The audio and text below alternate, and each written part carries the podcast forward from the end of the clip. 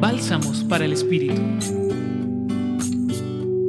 En el breve Evangelio de hoy, según San Lucas, una mujer de entre el gentío, consolada por las palabras que oía de Jesús, levantó su voz diciendo, Dichoso el vientre que te llevó y los pechos que te criaron.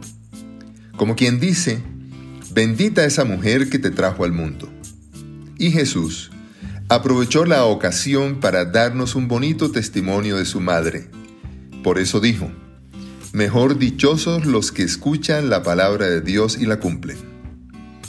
Justo así era su mamá, esa mujer que en oración siempre estaba atenta a las mociones del Espíritu y las ponía en práctica. Esa creyente que un día llegó a decir, He aquí la esclava del Señor, hágase en mí según tu palabra. Jesús se parecía a su mamá en su modo de proceder. Y ahora te pregunto a ti, ¿quién ve tu comportamiento ve a Jesús? ¿Eres memoria de Jesús y de su madre María?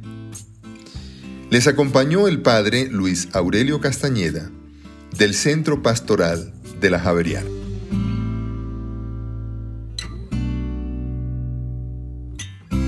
Escucha los bálsamos cada día entrando a la página web del Centro Pastoral y a javerianestereo.com.